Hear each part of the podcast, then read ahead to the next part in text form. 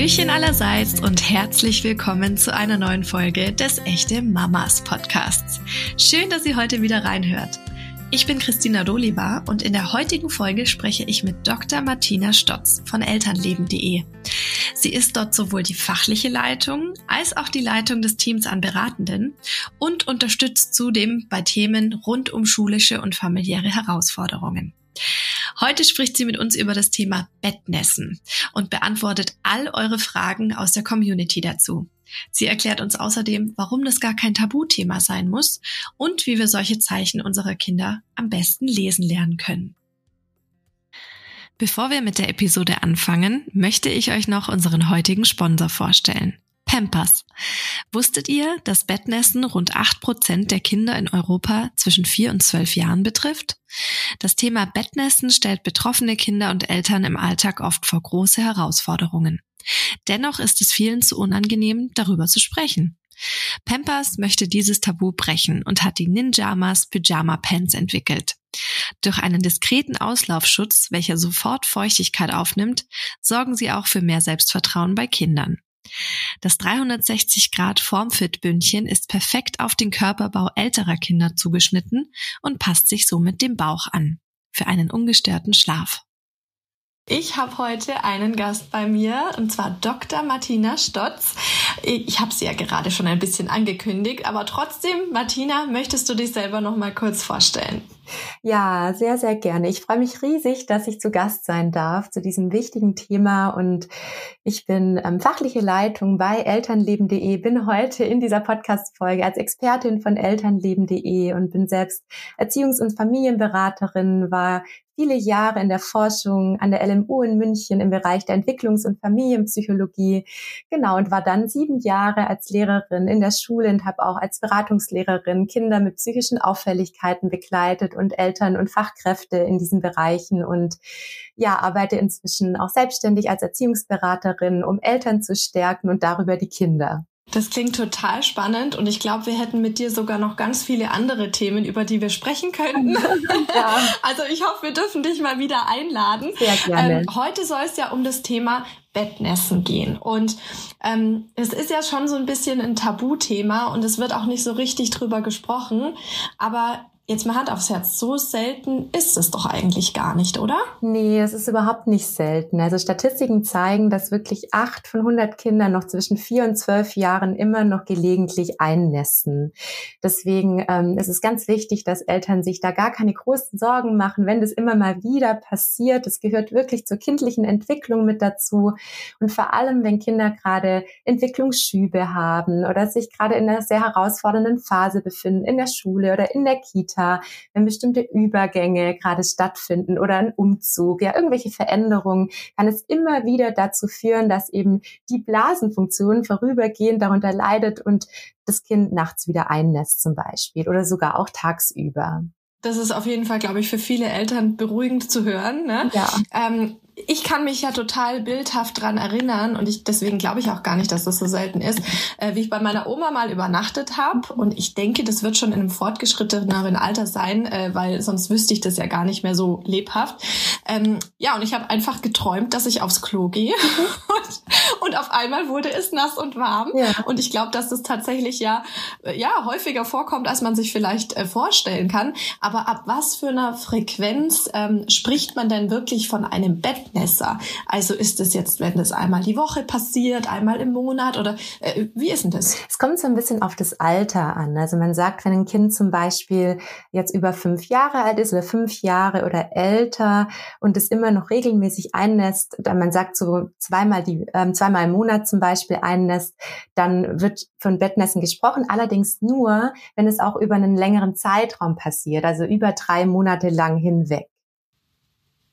Ah, okay. Gut, das, genau. ist, das ist auf jeden Fall schon mal spannend genau. zu wissen. Und je älter das Kind dann wird, also so ab sieben Jahren, sagt man, ist auch eine Regelmäßigkeit schon da, wenn es einmal im Monat passiert. Nur wichtig ist eben auch dieser längere Zeitraum, weil oft ist es nur was Vorübergehendes und es vergeht dann mhm. einfach automatisch wieder darüber, dass sich auch die Bedingungen in der Familie vielleicht wieder verändern, die Eltern wieder weniger streiten oder das Klima in der Familie wieder besser wird, ja. Dann kann das allein dazu führen, dass das Kind automatisch wieder aufhört damit. Ich war vielleicht so aufgeregt, dass ich vielleicht bei der Oma übernachten. Genau, weil spielen natürlich eine ganz große Rolle und es war natürlich für dich auch eine ungewohnte Situation. Das heißt, du bist ja eigentlich deine Schlafheimat gewohnt gewesen mhm. und dann verändert sich da plötzlich was und das kann durchaus dazu führen, dass diese fehlende Sicherheit dann in dem Fall dazu beigetragen hat. Da sind wir ja auch im Prinzip schon bei den Ursachen vom Bettnässen. Was kann es denn noch für Ursachen haben? Ja, also tatsächlich kann ich ja dieses Thema nur von der psychologischen Perspektive beleuchten, da ich selber keine Medizinerin bin und keine Kinderärztin und deshalb ähm, ich weiß eben, dass ganz häufig das Bettnässen damit zusammenhängt, dass kindliche Bedürfnisse nicht erfüllt sind. Deswegen ähm, versuche ich auch immer nicht zu sagen, das ist jetzt eine psychische Störung oder ähnliches, auch ähm, einfach um zu verhindern, Kinder da eine Schublade zu stecken, sondern wichtig ist, dass Eltern schauen, welche Bedürfnisse beim Kind sind vielleicht gerade nicht erfüllt sofern eben auch körperliche Ursachen beim Kinderarzt schon ausgeschlossen wurden. Das ist immer wichtig. Also gerade wenn ein Kind ab fünf Jahren wirklich noch sehr regelmäßig ähm, einnässt, ist es wichtig, erstmal körperliche Ursachen auszuschließen. Und wenn die ausgeschlossen sind vom Kinderarzt, dann hinzuschauen, hey, wie ist unser Alltag? Welche Bedürfnisse, wie zum Beispiel Sicherheit, ja, was ich gerade angesprochen habe, oder körperliche Nähe zu den Eltern oder vielleicht auch die Harmonie in der Familie, ja, weil häufig ähm, gerade auch Streit unter den Eltern kann dazu führen, dass Kinder wieder einnässen. Vielleicht ist auch irgendwas in der Schule. Das heißt, vielleicht wird das Kind in der Schule gemobbt oder fühlt sich nicht wohl in der Schule oder in der Kita oder die Eltern trennen sich gerade oder es gibt, wie gesagt, sonst ganz einschneidende Erlebnisse, wie zum Beispiel auch der Tod ähm, von einem Elternteil oder von einem wichtigen Familienmitglied kann dazu führen, dass Kinder eben einnässen. Weil hinter diesem Verhalten des Einnässens steht meistens ein unerfülltes Bedürfnis, sofern die körperlichen Ursachen ausgeschlossen sind. Was erlebst du denn in deiner Beratung tatsächlich als häufigste Ursache?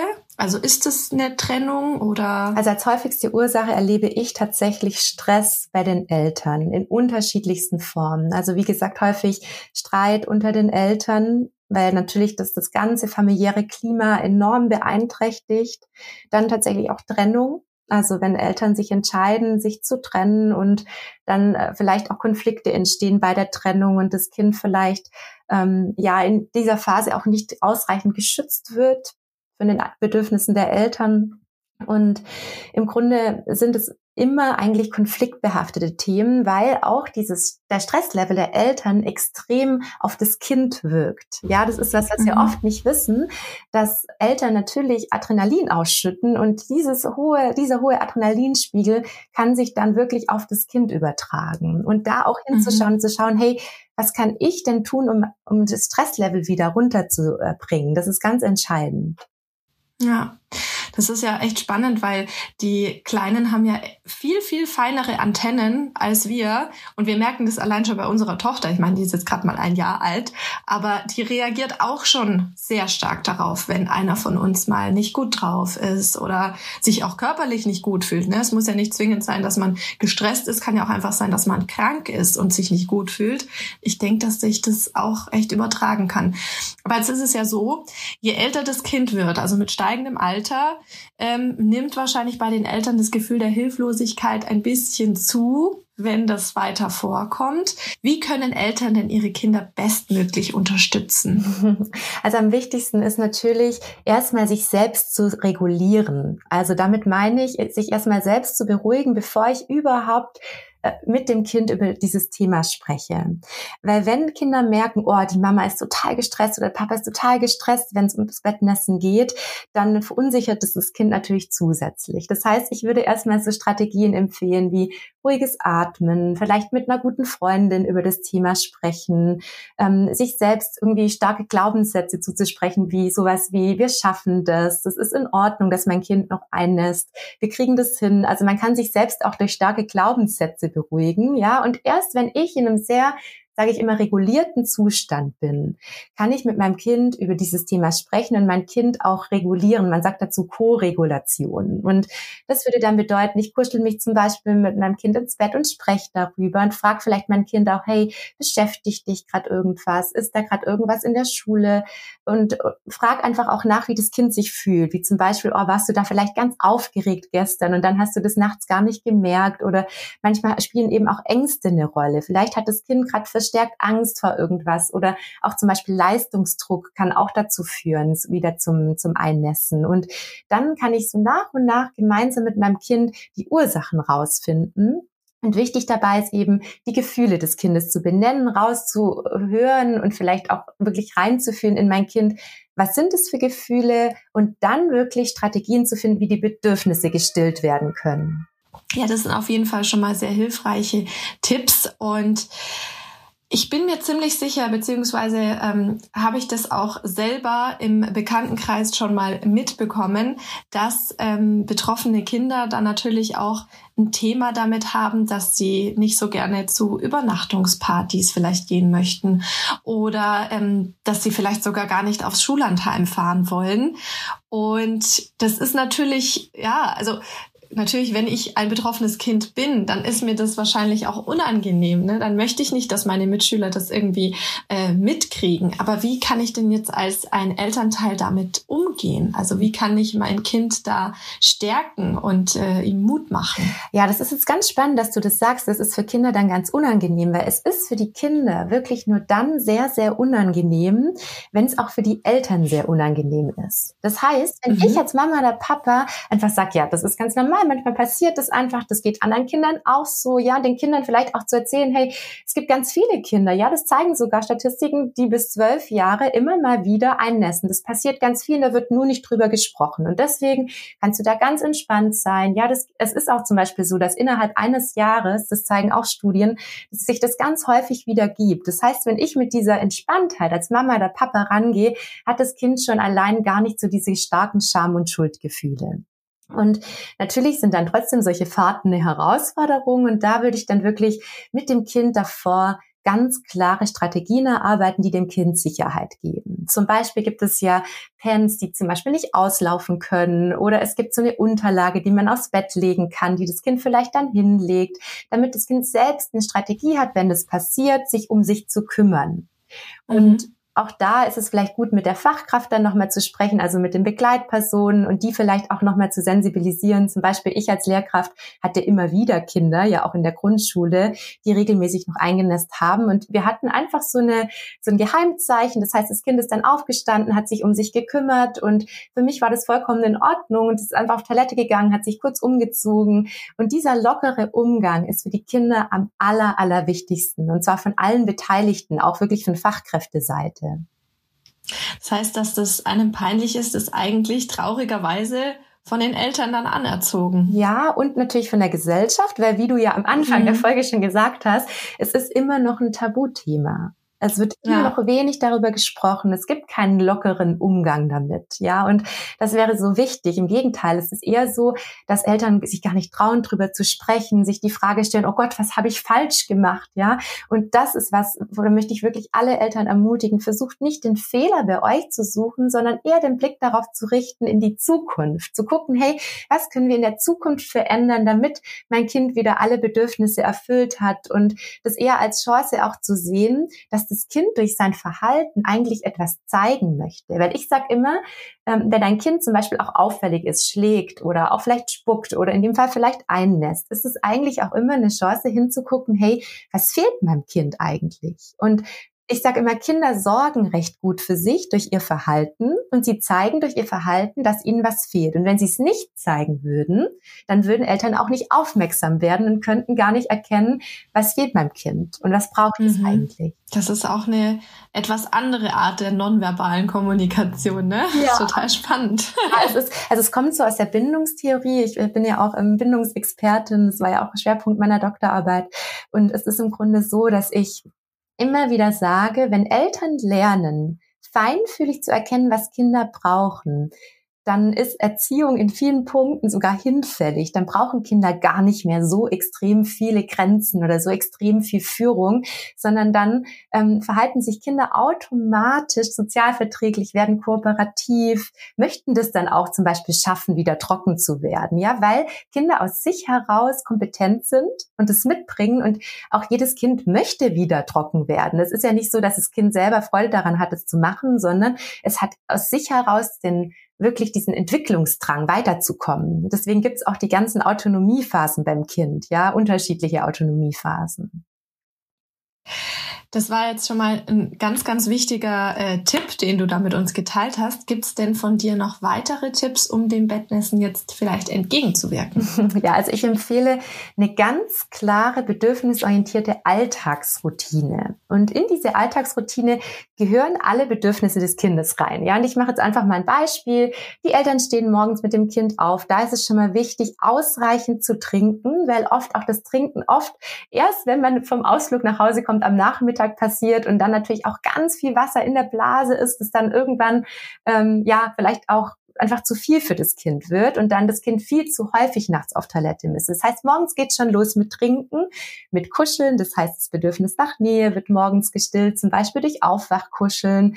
Und dann werden auch tagsüber schon wichtig die Übergänge sehr eng begleitet, weil jeder Übergang für ein Kind eine Herausforderung ist. Das heißt, bevor das Kind in die Kita oder in die Schule geht, davor gerne sich noch kurz Zeit nehmen zu spielen oder zu kuscheln, damit der Bindungstank des Kindes gefüllt ist. Und dann gehen Kinder ja meistens in die Einrichtung oder in die Fremdbetreuung oder eventuell sind die Kinder auch zu Hause. Auch da ist es einfach wichtig, immer zu gucken, dass das Kind ausreichend am Morgen schon trinkt, dass es gesund ist, ja, dass die Bedürfnisse nach Schlaf, Hunger, Flüssigkeit erfüllt sind, diese körperlichen Grundbedürfnisse. Und dann kommen eben die ganzen seelischen Bedürfnisse dazu, wie zum Beispiel Toben und Spaß haben, Aufmerksamkeit, dass das Kind auch gehört wird, ja, oder gesehen wird auch tagsüber. Und da empfehle ich auch immer, wenn Eltern mit ihren Kindern auf den Spielplatz gehen, gehen, dass sie eben das Handy gerne weglegen und dem Kind da auch immer mal wieder einfach Aufmerksamkeit schenken und sagen, hey, ich sehe, wie hoch du kletterst. Weil häufig ist es eben so, dass wir als Bezugspersonen durch den ganzen Stress so abgelenkt sind. Und Kinder suchen eben nach dieser echten Nähe. Und da meine ich jetzt nicht nur die körperliche Nähe, sondern auch die geistige Nähe der Eltern.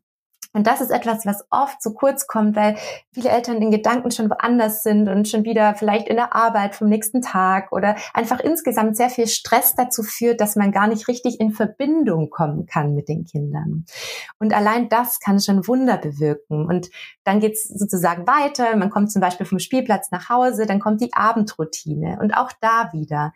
Es darf Phasen geben, wo wir Kindern richtig geistig und körperlich nahe sind. Und oft hilft das dann schon, dass so viele Bindungshormone ausgeschüttet werden, dass das Kind ohne Probleme nachts schläft und auch wieder mehr ins Spüren kommt, den Körper besser spüren kann und dann darüber auch merkt, wann es eben nachts auf Toilette muss. Toll.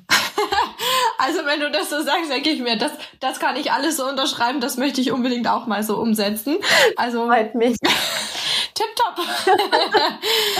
also es gibt Eltern halt sich Struktur. Ja, ich sag immer, ja. also ganz wichtig, sich einfach mal einen Plan schreiben, wie sieht unser Tag aus, wann werden welche Bedürfnisse gestillt und sich selbst auch beobachten. Ja, wie gestresst bin ich, welche Gedanken habe ich tagsüber und wie wirkt es eigentlich auf mein Kind? Ja, da einfach auch mal wirklich selbst reflektiert hinzuschauen.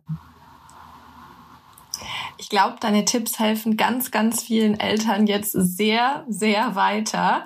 Hast du denn jetzt zum Abschluss, wir sind leider schon am Ende der Folge angekommen, aber hast du zum Abschluss jetzt noch ein Schlussplädoyer an Eltern und Kinder, ähm, was dieses Thema einfach angeht, dass du noch loswerden möchtest? Also sofern wirklich körperliche Ursachen ausgeschlossen werden können, möchte ich einfach alle Eltern ermutigen, ganz entspannt mit diesem Thema umzugehen und nochmal darauf hinweisen, wie viele Kinder wirklich noch bis zum zwölften Lebensjahr immer wieder einnässen. Das gehört zur Entwicklung mit dazu. Es ist, ähm, wie gesagt, einerseits entwicklungsbedingt und andererseits möchte ich Eltern einfach einladen, ja, das teilweise vielleicht als kleines Zeichen oder als wie als kleines Geschenk zu sehen, wenn das passiert, damit das Kind vielleicht irgendwelche unerfüllten Bedürfnisse zeigen kann. Und ich glaube, das ist etwas, was Eltern helfen kann im Alltag. einfach nochmal genau hingucken, was möchte mein Kind mir sagen Genau. eigentlich, ne? Ja, genau. Cool. Vielen, vielen Dank, Martina. Das war total aufschlussreich. Und wie gesagt, ich hoffe, dass wir auch bei anderen Themen mal wieder auf dich zukommen dürfen, wenn wir Fragen aus der Community bekommen. Sehr gerne. Bis dahin ähm, verabschiede ich mich jetzt schon mal von dir, wünsche dir noch einen wunder wunderschönen Tag und ja, bis zum nächsten Mal dann, ne? Das wünsche ich dir auch. Tschüss. Danke, Danke. mach's gut, tschüss. Ciao.